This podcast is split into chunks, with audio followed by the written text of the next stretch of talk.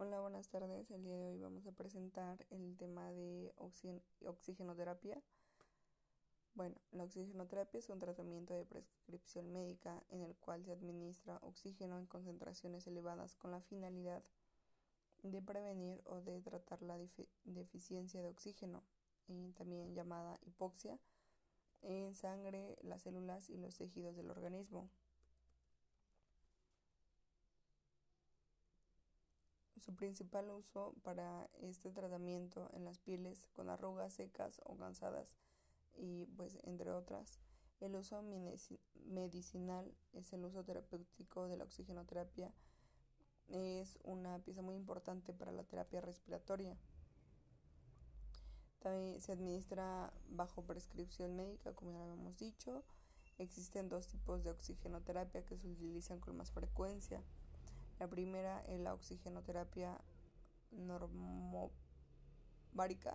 En esta opción el médico incorpora el oxígeno a diferentes concentraciones, normalmente entre 21 y el 100%.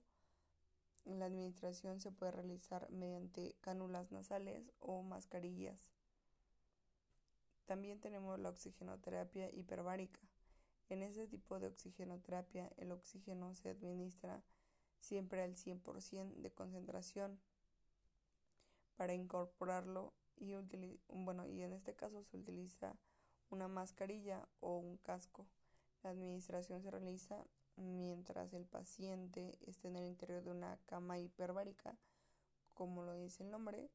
esto es con la finalidad de incrementar el aporte de oxígeno a los tejidos utilizando como medio de transporte la hemoglobina. Cuando la cantidad de oxígeno entra al cuerpo es alta y provoca presión en el alveolo que hace la hemoglobina, que bueno, hace que la hemoglobina se sature. De esta forma aumenta la presión de oxígeno alveolar, disminuye el trabajo respiratorio y cardíaco y también de forma constante la presión de oxígeno. Algunas de las indicaciones es en esta terapia se percibe en situaciones que los pacientes presentan pues alguna disminución de cantidad de oxígeno en la sangre y como consecuencia tenemos problemas como la anemia o la insuficiencia respiratoria aguda o crónica y pues esto genera la hipoxia. Algunas de las complicaciones, bueno, también tenemos problemas que pueden tener este tipo de terapia, también derivan de una concentración inadecuada de oxígeno o un exceso de tiempo al que está sometido el paciente. Eh, esto puede ser contraproducente en algunas patologías y están relacionadas con problemas respiratorios crónicos. Las principales vías por las que se administra el tratamiento, bueno, en los pacientes con respiración espontánea, la terapia puede aplicar las siguientes vías, como son las cánulas nasales, mascarilla simple, la mascarilla Venturi, que es, bueno, esta es administrada una concentración exacta de oxígeno al paciente esto puede tener una sensación de estar recluido durante la administración, o sea que no se permite ni comer ni hablar. Así también eh, como tener calor o mostrar una ligera irrigación en la piel. También la, existe la mascarilla de respiración, el sistema de bajo flujo. Bueno, el sistema de bajo flujo es indicado para las personas que tienen que someterse al mínimo contacto con el oxígeno. Estos dispositivos no cubren ni la boca ni las fosas nasales y se colocan sobre la cabeza del paciente como si se ubicara el auricular del teléfono. Cuando ya está colocado se difunde el oxígeno de manera simultánea sobre la boca y la nariz forma de forma que da lugar a una nube de oxígeno para que la persona inhale la inspiración.